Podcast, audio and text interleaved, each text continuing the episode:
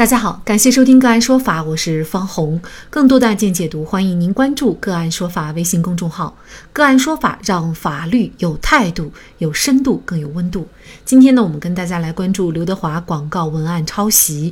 其不但不用负责，还可追责维权。据钱江晚报等媒体报道，五月二十一号是二十四节气中的小满，一则应景的广告词横空出世，那就是刘德华为奥迪汽车合作的软文视频广告。虽然是广告词，但里边不仅有节气知识由来的普及，更将古人在节气里蕴含的人生道理现实的展开，经由演绎名人刘德华本人亲口娓娓道来，配合上意境画面，不由得让人点赞。尤其是结尾的那句古诗：“花未全开月未圆，半山微醉尽余欢。何须多虑盈亏事，终归小满胜万全。”落款处明确写着“刘德华”三个字，这更让人相信这首诗乃至整个广告词都是刘德华本人所作。有网友留言：“刘德华不仅歌唱得好，电影演得好，人家文采和书法也是一流的。”据了解，这条奥迪和刘德华合作的广告在视频号转发、点赞和收藏均已经超过十万，在刘德华的抖音上接近五百万的点赞。奥迪官方微博也将该条短视频置顶，同样也收获了很大热度。刘德华科普小满节气词条迅速登上了热搜。然而，没想到还没到二十四小时，事情就出现了反转。五月二十一号晚上，拥有三百多万粉丝的抖音博主北大满哥发视频称，奥迪当天发布的一条广告涉嫌抄袭他在二零二一年五月二十一号一条视频的文案。查看一下对比视频，可见这哪里是抄袭，简直就是一模一样的照搬。满哥表示，在奥迪发布人生小满视频以后，很多网友跑到留言区指责满哥盗用抄袭。不满被冤的满哥无奈之下，通过逐句对比展示出奥迪本次的节气营销文案和其抖音文案几乎一模一样。不同的是，满哥的原创诗句和文案分别发布于二零一八年、二零二零年和二零二一年。今天十点二十分，记者发现刘德华的抖音账号上相关视频已经删除。刘德华在官方后援会 App 华仔天地发文称。对原创，我是百分百的尊重。今次事件对于广告团队在创作过程当中出现的问题，以及对满哥造成的困扰，我个人深感遗憾。奥迪和广告公司正在认真处理当中。而今天上午十点十三分，一汽奥迪官方微博也发布了致歉声明。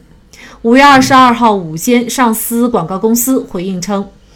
我司奥迪服务团队系奥迪小满篇品牌视频开发团队，在视频内容开发过程当中，因我司奥迪服务团队版权意识淡薄，在未与版权方沟通的情况下，直接使用了抖音博主北大满哥关于小满的视频中文案内容，给刘德华先生、北大满哥一汽奥迪品牌带来了巨大的不便和困扰，我们深表歉意，并诚恳地向原作者道歉，同时承诺尽最大努力弥补对原作者的。损失。这则广告到底侵犯了原著作者什么样的权利？奥迪公司刘德华在本次事件当中到底要承担什么样的责任？就这相关的法律问题，今天呢，我们就邀请上海兰迪律师事务所张黎宇律师和我们一起来聊一下。张律师您好，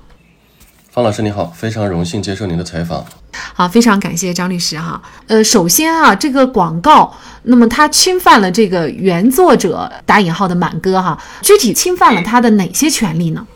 呃，我觉得要回答这个问题，首先呢，我们要明白广告片它在法律上是怎么定性的。广告片它本身是由画面和这个声音组合而成的，那么在著作权法上呢，它是属于一个视听的作品。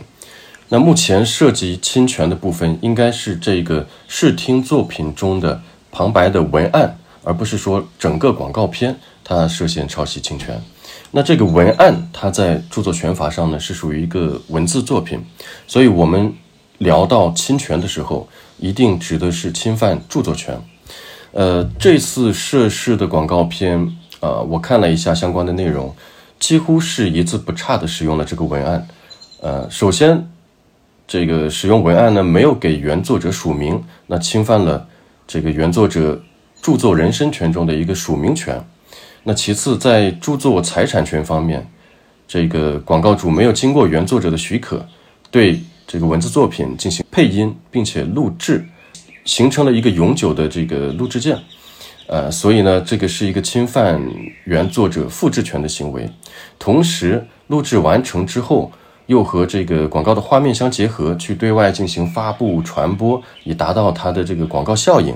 所以，这个传播的过程中也会侵犯到原作者的一些著作财产权。那具体侵犯什么权利，其实是取决于它的这个传播方式。比如我们。录制成一个短视频，然后放到这个互联网上，上传到这个视频网站里面，那就侵犯了这个原作者的信息网络传播权。如果我们把这个广告片放到这个广播电台，或者说在网络直播的节目当中去，通过直播的方式进行播放，那这个就侵犯了原作者的一个广播权。那这两项其实是一个在现在的网络社会中是非常重要的两项著作财产权。奥迪公司说，它的这个广告的拍摄也好，文案策划也好，其实都是由交给广告公司来进行一个具体的实施和方案的拟定的。像这个侵权责任，到底是由广告公司来承担，还是由奥迪公司来承担呢？嗯，我相信公众对这个问题都很关注啊。这个问题呢，我们要区分内部关系和外部关系。在这次事件当中，奥迪公司它是广告主。整个广告片的制作发布都是广告主出资和统筹的，那广告片的权利最终也是归于广告主的，呃，所以呢，广告主也就是这个品牌方奥迪公司是应当对广告片的权利瑕疵负责的。那么对外呢，就应该由奥迪公司去承担相关的侵权责任。当然，奥迪公司和广告公司之间，它内部是有这个合同约定的。那这个合同当中，我相信肯定会约定是要这个广告公司确保广告的创意文案以及其他的素材，包括最终的这个成片，它不得去侵犯第三方的一个知识产权，否则就是一个根本性的违约行为。所以呢，奥迪公司在对外承担责任之后，是可以基于这个内部的合同关系去向广告公司进行追偿的。也就是满科维权的话，其实他只要找奥迪公司就可以了。对的，那么另外一个就是大家比较关注的，就是刘德华本人啊，那么他又需不需要承担责任呢？呃，我认为刘德华作为这个广告片的表演者啊，是不需要承担责任的，而且刘德华是可以就自身受到的这个名誉损害，通过合同向广告主追究这个违约责任，也可以对发表这个侵权言论的第三方去进行追责。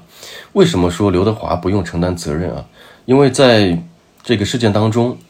刘德华呢，他仅仅是作为广告片的一个表演者，那他接触到这个侵权的文案的唯一的行为啊，就是对这个文案进行一个旁白的配音。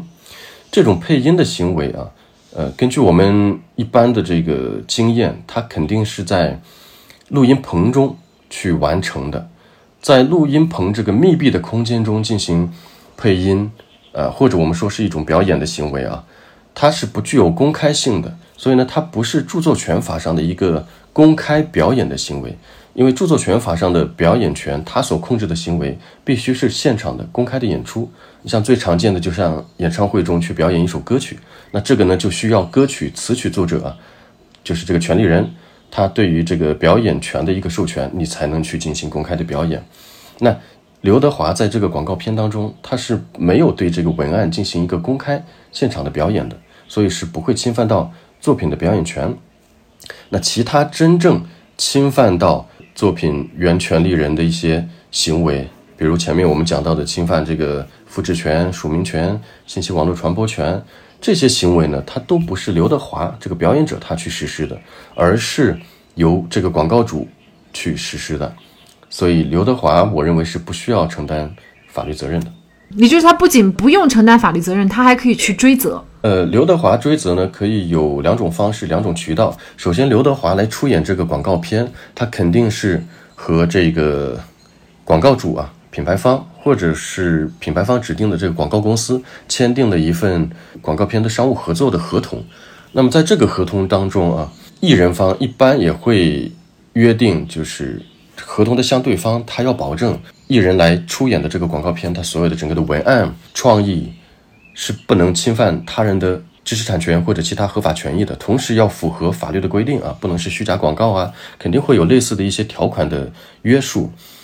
那么目前的情况来看，这个合同的相对方。那肯定是违反了这个合同的约定，所以刘德华首先可以基于这份合同的约定，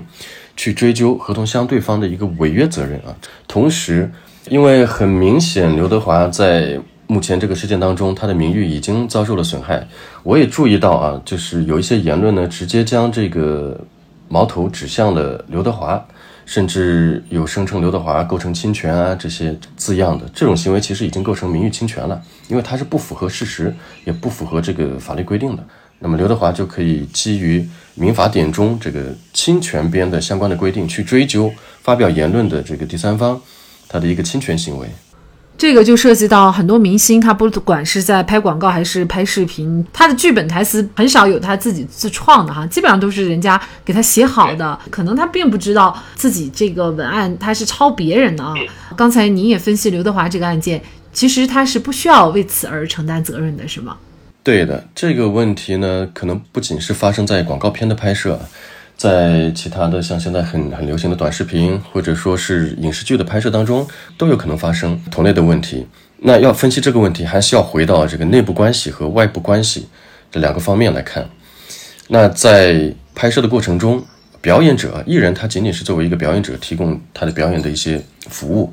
那最终的拍摄出来的成品，它的著作权，它的著作权是归于。这个制片方或者是出品方的，所以呢，对外承担责任肯定是最终的这个制片方或者出品方他来承担。明星啊，在这个过程当中，他如果没有故意的一些侵权的行为啊，就明知这个是侵权的，还要去进行辅助啊、帮助啊之类的，那他不会单纯因为参与表演而而承担一个法律责任。像本案当中啊，确实这个文案非常好啊。好的文案呢，确实是有些时候是非常值钱的。那也因此呢，可能很多人呢都会去啊模仿，甚至是抄袭。那么像本案当中，作为奥迪公司，它也是一家非常有实力的、知名的这样的大公司。那么它如果是说想去用人家的文案，其实它也可以使用，而且呢是避免相应的法律风险，是吗？嗯，是的，呃，这一次的这个广告片我也看了，我本人也是比较喜欢的。呃，我觉得特别呃可惜的一点就是没有在最初的时候去获得相应的授权，而是抱着这个侥幸心理啊去进直接进行抄袭了。如果当时获得了相应的授权，然后再推出这样一个广告片，我相信双方都是能互利的。呃，所以非常可惜。那刚刚方老师提到，就是如果。碰到这个好的文案，想去合法的使用啊，应该怎么样去做？呃，我作为一个律师啊，我认为最保险的，也是最负责任的方做法，就是找到这个文案的权利人，然后经过权利人的规范的许可，再去进行使用。在这一点上，不要有任何的侥幸心理，因为一个广告片的拍摄也好，一个影视剧的拍摄也好，是需要投入大量的人力物力的啊。如果这个基础的授权这一块你都没有处理好，篱笆没有扎牢，你再去进行这个其他的一些投入和建设，啊，最终是有可能被推翻的，那就得不偿失了。那具体如何去处理这个许可的问题，啊，这就需要结合后续对于这些最初的作品或者最初的这些文案，你要如何来使用，来获得相应的授权。比如你的使用是否涉及到这个改编。如果要改编的话，你要获得改编权的这个许可，你是否是会放到这个网络当中去传播，那就要获得信息网络传播权的一个许可啊。这方面呢，呃，其实挺专业的，我建议是可以委托专业的律师来进行处理的。原本可以花不大的代价避免法律风险和品牌宣传风险，但是广告公司却在没有经过著作权人授权的情况下，进行了原封不动的抄袭。看来。抄袭在很多人看来已经是理所当然，广告公司的工作人员连东拼西凑都不愿意，或许是违法成本太低了。好，在这里也再一次感谢上海兰迪律师事务所张黎宇律师。